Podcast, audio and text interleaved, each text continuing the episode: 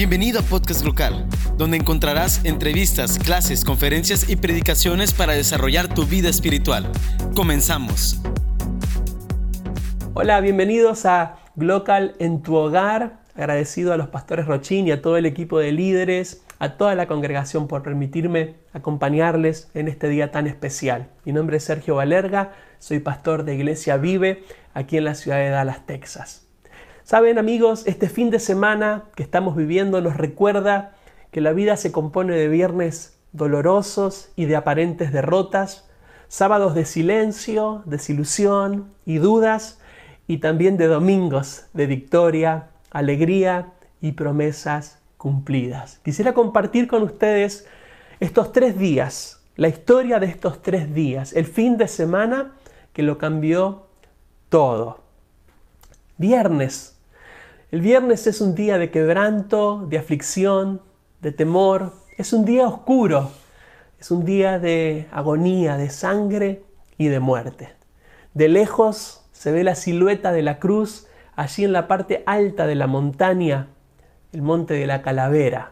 Ese instrumento de tortura y ejecución cruel, sanguinario, atroz, que inventaron los romanos y que fue pensado para perpetrar un dolor y un sufrimiento indescriptible que las víctimas padecerían hasta el último momento. Así están también alrededor de la cruz los soldados romanos con sus martillos pesados, golpeando con fuerza y brusquedad esos grandes clavos que se están incrustando entre la carne, los huesos, los tendones de las manos y los pies del Maestro. Entre los soldados hay rostros que expresan burlas, sonrisas sarcásticas hirientes, un disfrute profundo por producir dolor desgarrador. Los demonios están allí merodeando. Satanás tiene la idea rondando en su cabeza de que esta vez, sí, posiblemente esta vez parece que voy a ganar. Es el mediodía, la tierra se llena de oscuridad, se escucha un grito desgarrador, el último suspiro. La cortina del templo se parte en dos, la tierra tiembla, las rocas se parten, las tumbas se abren y el sol se oscurece. Los soldados de repente sienten terror y reconocen que ese crucificado no era uno más, era quien decía ser. Ríos de sangre están corriendo por el cuerpo rasgado que cuelga del madero. El tiempo se detiene. María está allí llorando quebrantada. Sus seguidores llevan el cuerpo a la tumba. Los soldados cierran la puerta. La noche y la oscuridad caen con fuerzas sobre toda la tierra. Sábado. Amanece Pocos han podido conciliar el sueño. El alma duele profundamente. Es sábado de un silencio ensordecedor. Los sábados son sábados de confusión, dudas, angustia, desilusión. Desearíamos que todo hubiese sido solo un sueño o una horrible pesadilla. Hay muchas preguntas, como muchas veces nos sucede en nuestras vidas, en nuestro caminar con el Señor. Hay muchas preguntas, pero no hay respuestas. Venimos de un día trágico, un día violento, y de repente no escuchamos nada, no vemos nada, no entendemos nada, solo hay silencio, desesperanza. En nuestra vida hay muchos días sábados, días sábados de silencio ensordecedor. No van a reconocerlo públicamente pero algunos de los más cercanos a Jesús piensan que Jesús falló. No sucedió lo que esperaban que sucediese y ahora es tarde, demasiado tarde. Todos sabemos lo que ocurrió el viernes y lo que sucederá el domingo. ¿A quién le importan los sábados desoladores? Y esta palabra es para ti en esta tarde. Nuestras vidas están llenas de sábados. El sábado es el día que con más claridad refleja la realidad de la vida cristiana. días en los que lo único que nos queda es aferrarnos con todas nuestras fuerzas y como un único recurso a sus promesas. Y es en medio de esos días vacíos, de esos sábados en que no escuchamos nada, no vemos nada, aparentemente no sucede nada. En esos sábados Él, Él sabe, Él nos abraza y Él se duele con nosotros. Es domingo. El domingo es día de alegría, de correr con todas nuestras fuerzas hacia la tumba vacía. Me encantaría que juntos podamos leer en el libro de San Juan, capítulo 20, esta parte de la historia que menciona a María Magdalena, a Pedro y a Juan corriendo desesperadamente hacia la tumba. Pedro y Juan se apresuran a llegar a la tumba en donde habían puesto a Jesús. María Magdalena les acaba de decir que junto a otras mujeres fueron a la tumba para ungir su cuerpo con especias aromáticas como acostumbraban los judíos, pero que el cuerpo ya no estaba allí. Préstame mucha atención. Juan es el más joven de los dos, es el discípulo amado. Estuvo con Jesús en el momento en que Jesús estaba siendo crucificado. Estuvo llorando allí, estuvo viéndolo a su maestro padecer en la cruz. Fue el único de todos los discípulos que se quedó a su lado hasta el final. Juan, el discípulo más joven, se lo ve frágil, con la imagen fresca de la muerte sangrienta y dolorosa de su maestro todavía rondando en sus pensamientos, como si apenas pudiera convencerse a sí mismo de que Cristo podría estar vivo nuevamente. A su lado está corriendo Pedro. ¿Saben? Pedro quizás el mayor de los discípulos, el más grande, quien fue quizás el más infiel de todos, quien lo negó públicamente a Jesús en la noche más oscura de su vida. Pedro está corriendo hacia la tumba aterrorizado, agobiado, como si por varias noches no hubiese habido, eh, no hubiese podido conciliar el sueño. Avergonzado, pero con un atisbo de esperanza. No está seguro de poder creer lo que le acaba de contar María Magdalena, pero con todas las fuerzas de su alma quiere creerlo, quiere hacerlo, lo desea, necesita más que nadie que lo que María dijo sea cierto, sea verdad. Así que mientras corre hacia la tumba, lleva su mano sobre su pecho, sintiendo cómo su corazón comienza a latir fuerte, como esa luz de esperanza de una nueva oportunidad.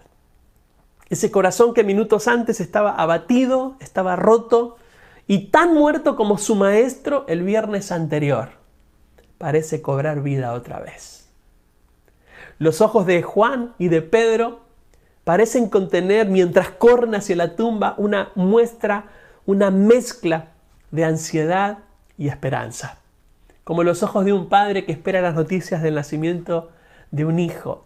En medio de la incertidumbre surge la expectativa que produce una luz de esperanza. Los dos están corriendo juntos, el más joven y el más viejo de los discípulos. El que estuvo con Jesús hasta el último suspiro y el que lo negó, incluso con maldición, en la noche más difícil, más oscura de Jesús. Ambos, los dos, han estado cerca de estos acontecimientos dolorosos de las últimas horas y ahora van corriendo desesperadamente al encuentro de lo que anhelan y todavía no pueden ver. Están corriendo hacia el descubrimiento del momento que alteraría para siempre el cielo y la tierra. ¿Sabes qué?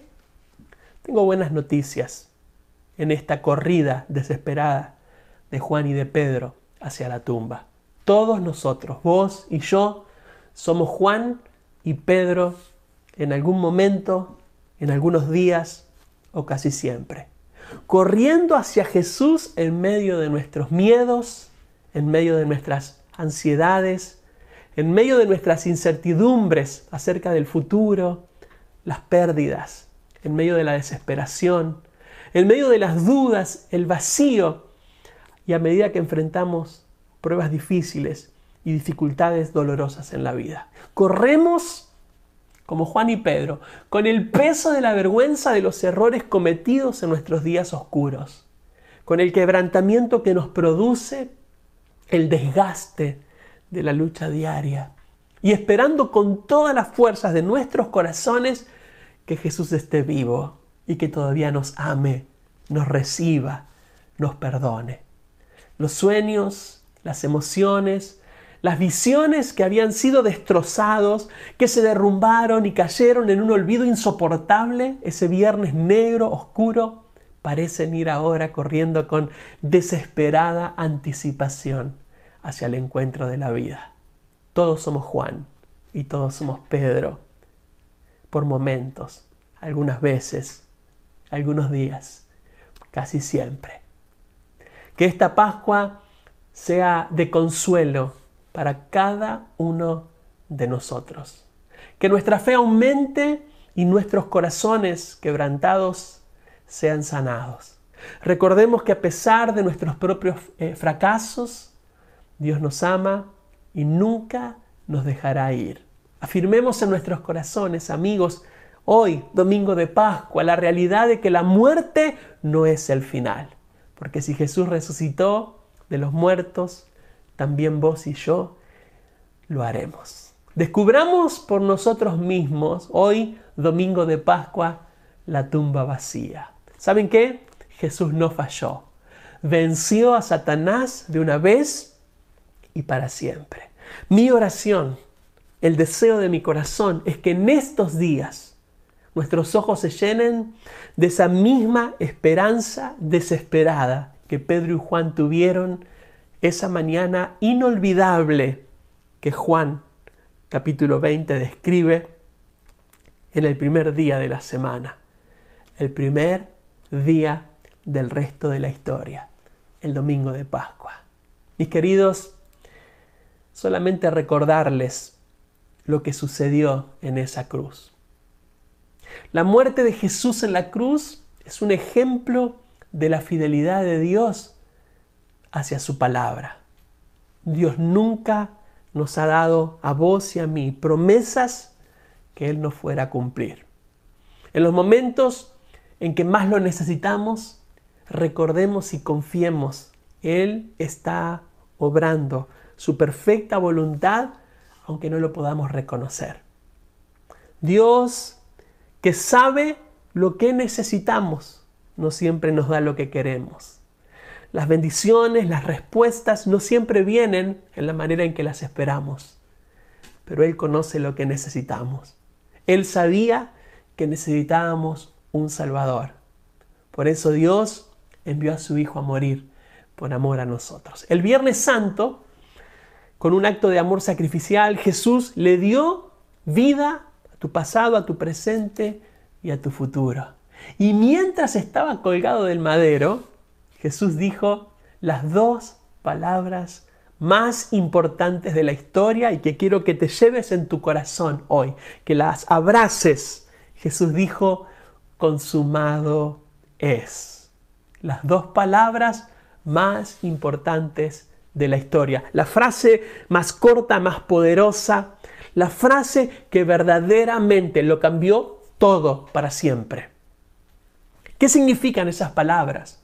¿Qué significa consumado es? Significa que Él pagó por tu culpa y la mía. Canceló tu deuda y mi deuda. Significa que Él venció el temor a la muerte. Él quebró la maldición del enemigo sobre tu vida y sobre la mía.